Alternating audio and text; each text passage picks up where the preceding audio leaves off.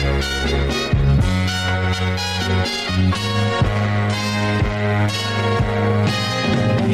girl, what you doing down there? Dancing alone every night while I live right above you. I can hear your music playing. I can feel your body swaying. One floor below don't even know me. I love you.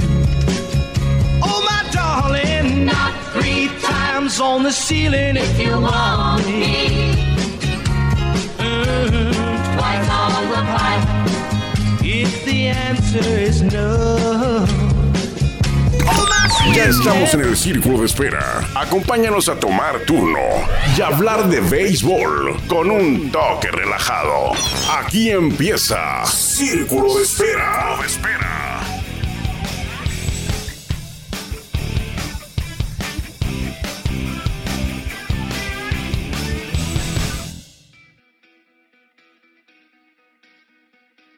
¿Qué tal? Muy buenas tardes. Muchas gracias, Caifán, Jorge Niebla, eh, la voz privilegiada para esta introducción de Círculo de Espera en este miércoles 10 de enero del 2024, transmitiendo desde Tijuana a través de Spotify. Por ahí nos puede encontrar episodio 831 en este miércoles. Le decía yo, miércoles 10 de enero.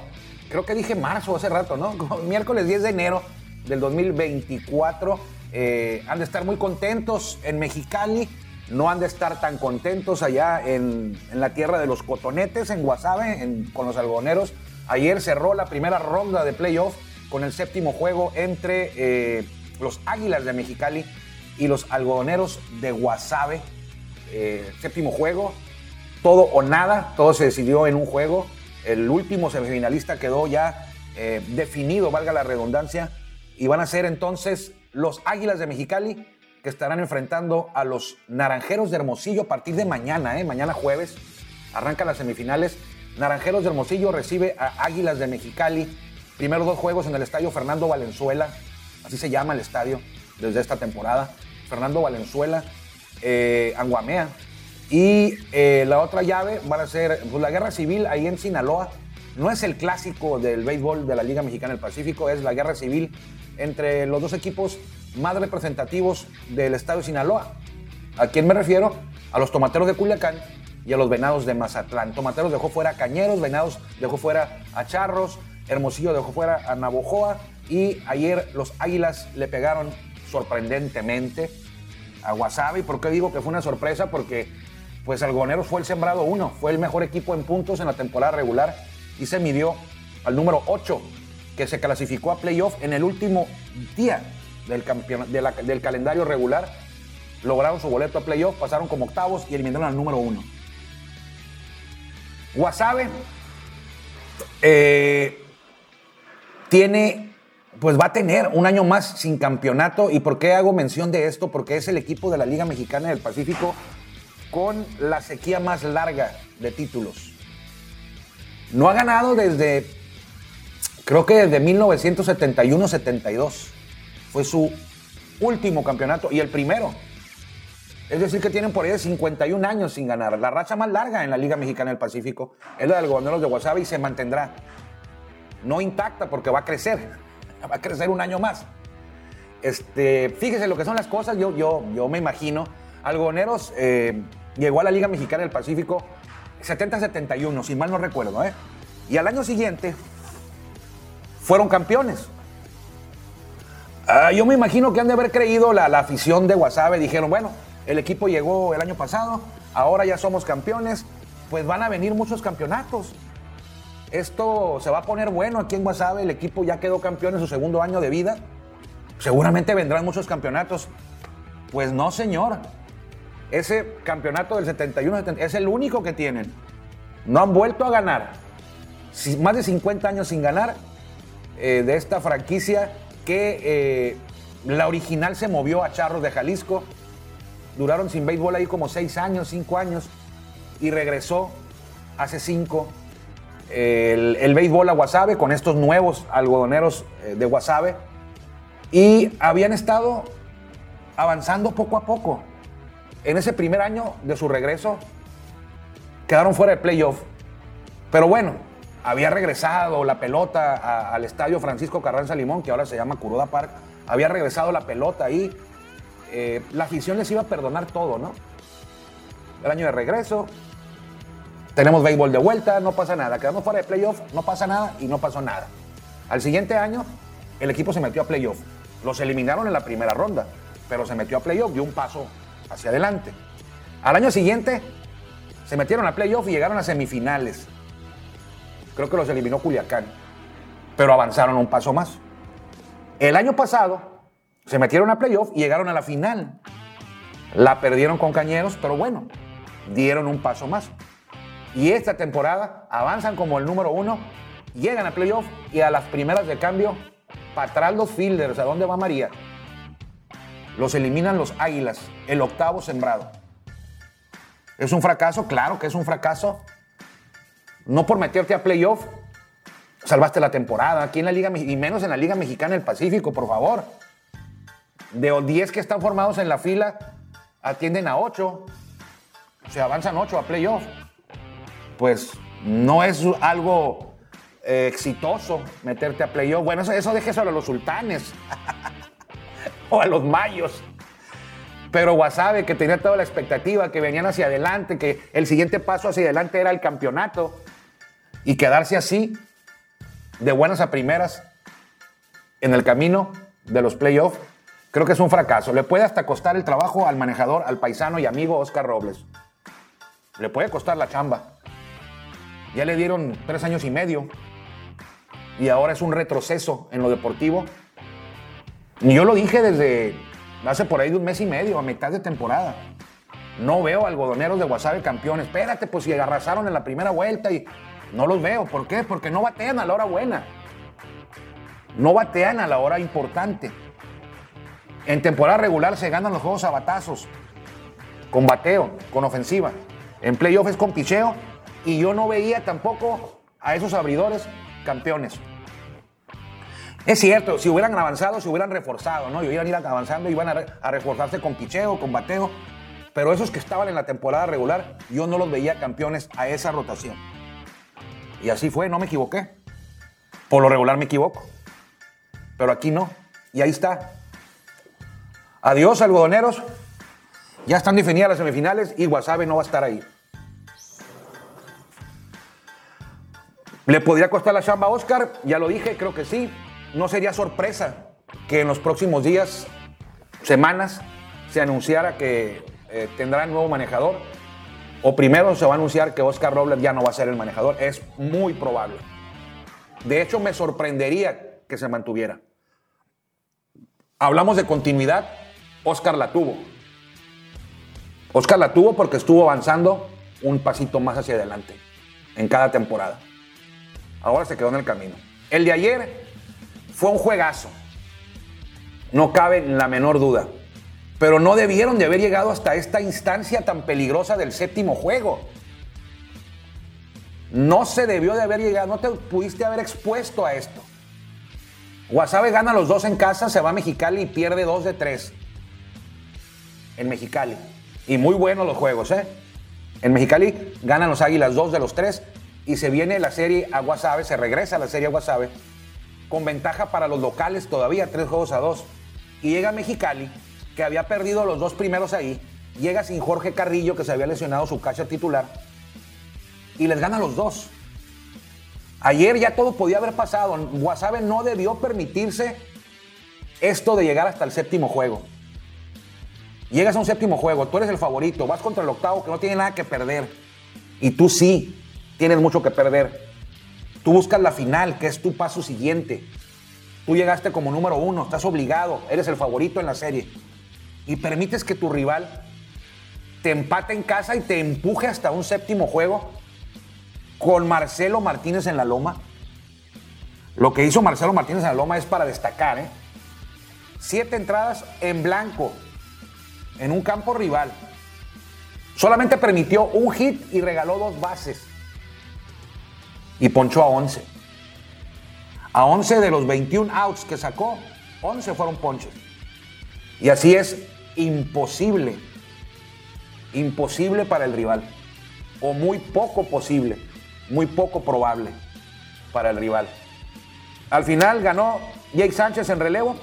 Hicieron dos carreras los Águilas en la parte alta de la, en la parte alta de la novena entrada. Hicieron las dos carreras para llevarse la victoria y el boleto a semifinales. Marcelo Martínez es un jovenazo, bueno, ya no tan joven, anda por ahí de 27 años, que eh, el año pasado todavía estaba, bueno, el 2023 ya sí, fue el año pasado, estaba en ligas menores, en AAA, con la sucursal de los Royals de Kansas City, en la filial de Omaha, los Storm Chasers de Omaha, ahí estaba. Y a media temporada me sorprendió mucho que de repente dejó al equipo y se vino a México a jugar con los Sultanes de Monterrey en la Liga Mexicana de Béisbol. Es cuando tú dices o cuando tú crees al ver esto que este chamaco, bueno, no es chamaco, tiene 27 años, bueno, para mí sí es chamaco, ya dio por concluido su intento de llegar a grandes ligas. Lo ves jugar en AAA, lo ves en ligas menores varios años y de repente cuando está en AAA, a media temporada, ves que, se, que deja Estados Unidos y se viene a México a jugar. Es cuando uno piensa, dices, bueno, ya Marcelo ya ya tiró la, toalla y se va a venir a jugar a México. Ojalá que lo que está haciendo ahorita le sirva para un último intento en ligas menores, para buscar grandes ligas. Pero bueno, ayer Marcelo, intratable. Hay que ganar. Eh, los juegos en temporada regular se ganan con ofensiva y en playoffs se ganan con picheo. Es una y, y, con defensa, con picheo y con defensa. Es una frase muy común en el béisbol pero, pero también hay que batear en, los playoffs. ¿eh? También hay que batear. Ayer Wasabe lo hizo muy bien también. Kurt Hager, cuatro un tercio sin carrera. Vinieron los relevos y se aventaron ocho entradas en blanco. Los, los pitchers de Wasabe entregaron ocho entradas en blanco. Pero si no les ayudas, pues no van a, no van a ningún lado tampoco, playoff. Tienes que anotar una carrerita o dos. Más respeto para el pasaje, ¿no? Entonces, el piso ahí estuvo, no hubo bateo. A media temporada, a mí me preguntaban eh, si yo veía a Guasave campeón y yo les decía que no. Me preguntaban si yo veía a Cañeros repitiendo, les dije que no. Cañeros ya está eliminado y Guasave también. A Guasave, ¿por qué no? Porque Guasave siempre ha adolecido, por lo regular, de eh, falta de bateo oportuno. Pueden ganarte juegos a tablazos, pero cuando son duelos parejos de picheo, no hay bateo oportuno. Y así fue en playoff, en este playoff. Y en el pasado, en la final también. Y en la semifinal de hace dos años también. A la hora clave, en juegos clave, a la hora cero, no llegaba el bateo. Y no llegó. Y ayer no estuvo presente y quedaron eliminados. También me preguntaban por el picheo de algodoneros. Yo les decía que yo no veía a algodoneros campeón con esa rotación que tenían. Sí los veía en la temporada regular dominando, pero ya en playoff es diferente. Y ahí quedaron los algodoneros de Guasave. ¿Quién le gusta para la final? Bueno, pues al Mexicali contra Hermosillo. Yo creo que debe de ganar Naranjeros. Hermosillo tiene la ventaja de la localía. Es el equipo mejor sembrado. Cuando empezó la temporada regular, hablábamos de dos amplios favoritos para campeonato o para campeonar, como dicen por ahí. Y se mencionaba a Naranjeros de Hermosillo y primero que nada a los algodoneros de Guasave. Algodón ya no está, ahora se queda en solitario en el reflector principal el equipo que dirige Juan Gabriel Castro, Naranjeros de Hermosillo, que se van a enfrentar a los Águilas. No hay que descartar a los Águilas, un equipo pues, que tiene ahora ya un empuje grande con esto que acaban de hacer ayer, con lo que concluyeron ayer al eh, ganar la serie a domicilio, le ganaron los dos últimos a Guasave. Eh, y en otra, en otra llave, Venados contra Tomateros eh, la guerra civil de Sinaloa. El clásico es Naranjeros Tomateros, pero la guerra civil en Sinaloa, el clásico sinaloense, es eh, Tomateros Venados que se va a jugar, a ganar cuatro juegos, las dos series arrancan mañana jueves. Primeros dos en Hermosillo, en Culiacán y luego a Mexicali y a Mazatlán. Si usted quiere ir a Mexicali, si vive en Tijuana, los juegos en Mexicali van a ser el 3, el 4 y el 5 el juego 3, el juego 4 y el juego 5, eh, que vendrían siendo jueves y viernes, el domingo, lunes y martes en Mexicali. Para que se dé la vuelta si usted vive en Tijuana, se puede dar la vuelta a Mexicali. No has cuidado con el frío, ¿eh? Está muy fuerte y va a estar igual. Pero bueno, el béisbol todo lo cura. No, no es cierto, no todo lo cura. El frío no lo quita el béisbol. En Mexicali hace mucho frío también, igual que, igual que Tijuana, igual o más que en Tijuana, pero esa es la semifinal este, eh, que arrancan desde este, desde este jueves en la Liga Mexicana del Pacífico. Ya en 2024 está terminando la Liga Mexicana del Pacífico, por ahí se viene la Serie del Caribe que va a ser en Miami. Y luego, pues ya, como pasa eso, pues lo que viene, ¿no? Que es el, la pretemporada de grandes ligas y la pretemporada de la Liga Mexicana de Béisbol. Eh, ayer terminé un libro, bueno, en estos días que estuve fuera ya me, me, me eché, como, como dicen por ahí, me eché dos libros, del 22 de diciembre para acá me eché dos libros, el de Home Game creo que se llama, el, que, el, que, el libro de la biografía autobiográfico de Brett Boone. La primera, y creo que todavía es la única, ¿no? No sé si hay alguien más. La primera generación, la primera familia de tres generaciones que alcanzaron grandes ligas. Tres miembros de esa familia llegaron a grandes ligas. Se me va el nombre de, de del, del primero, del papá, aquí lo estoy buscando, ¿eh? Brett Boone, ese libro habla de su historia, de su vida, su hermano Aaron Boone, pues que también juega. Pero Ray Boone, su abuelo, jugó grandes ligas. A buen nivel. Su papá de Brett Boone, hijo de Ray Boone, se llama Bob Boone. También jugó grandes ligas. Y luego Brett Boone y Aaron Boone también eh, jugaron grandes ligas. Habla de su historia, de su vida, anécdotas. Eh, un libro rápido, son 270 páginas que transcurren con, con agilidad. Eh, me tomó como una semana, no, no, no, no, me dediqué mucho a él, pero me tomó como una semana completarlo. Trae buenas anécdotas, no es quizá el mejor texto que yo haya leído, no es malo tampoco, porque lo que sobresale de un libro es no tanto las estadísticas y todo, sino sencillamente eh, que te cuenten su vida, cómo batallaron, cómo sufrieron, qué vivieron, cosas que no están en ningún lado, en ningún lugar, en ningún portal, solamente en estas páginas de textos que hacen que valga la pena el tiempo que uno le invierte a leer y a mí me fascina, entonces eh, no hay ningún problema. Hay una anécdota muy, muy interesante porque mientras jugaba de, joven en San Diego, ¿eh? Eh, la familia Boom vivía en San Diego,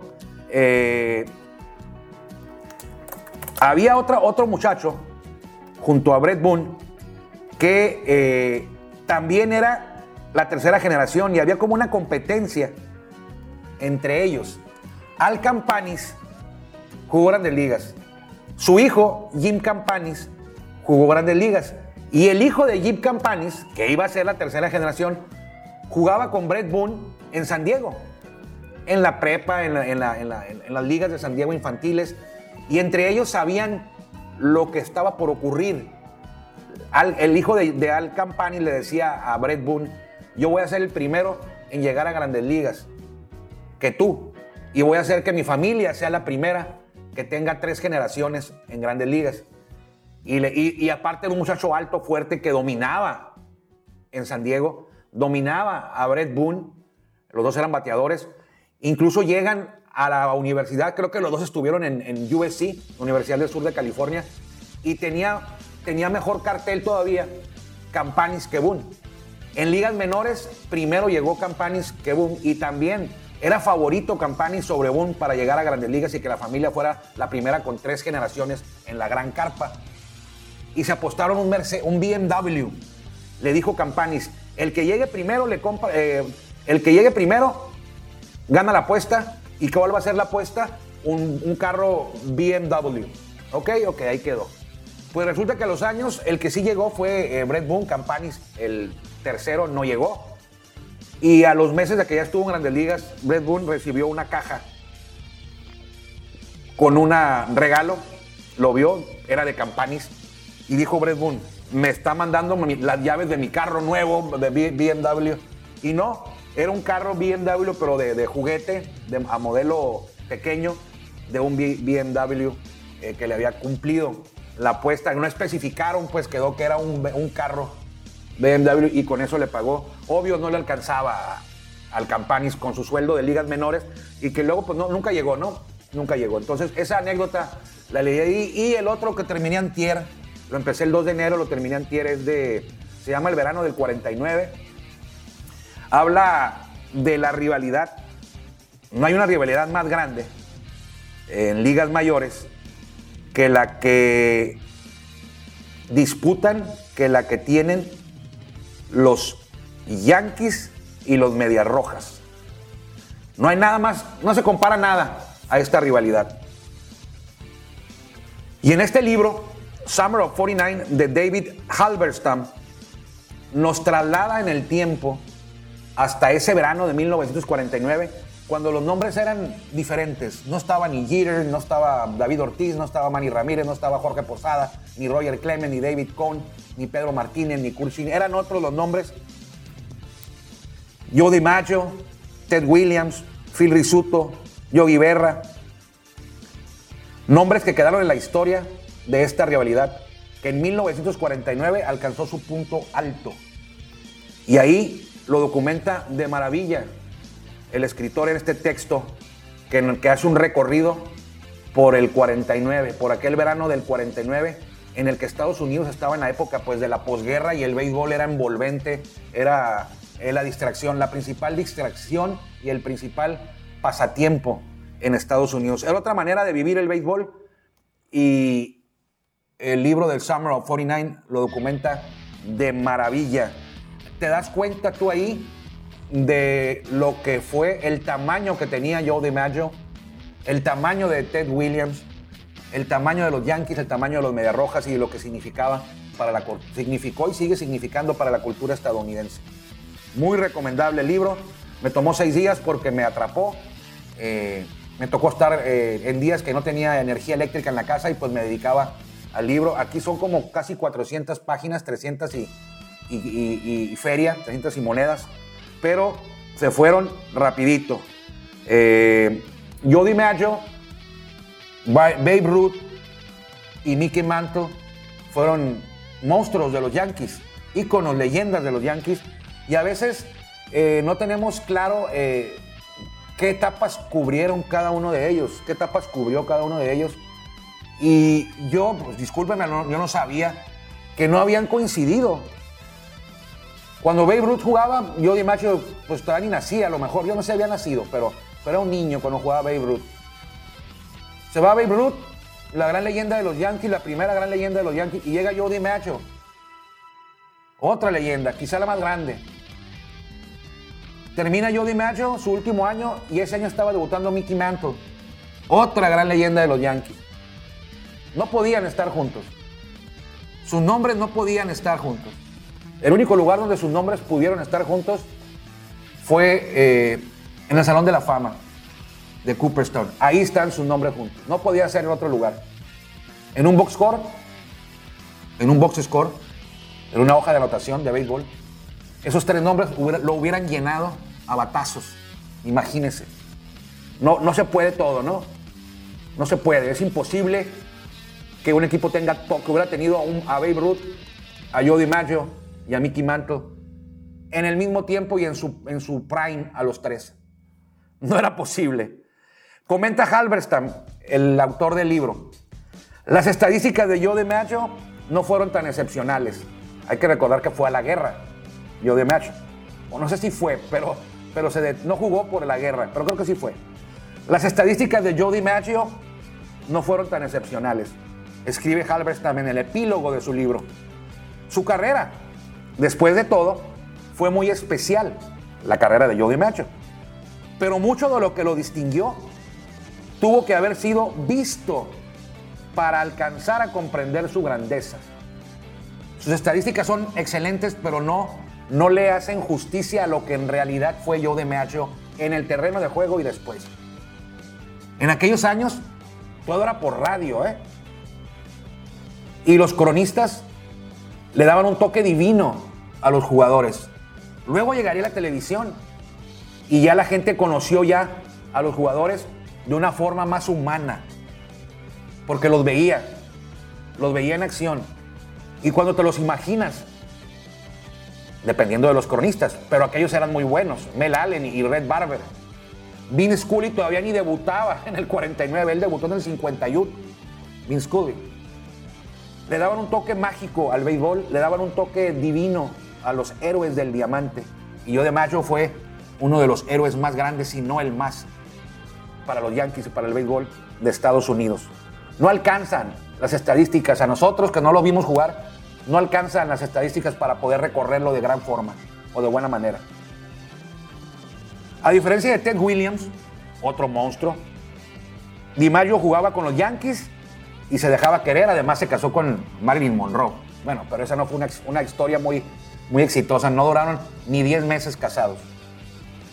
Joe DiMaggio y Ted, eh, Williams. Joe DiMaggio tenía dos hermanos más que jugaron béisbol en grandes ligas.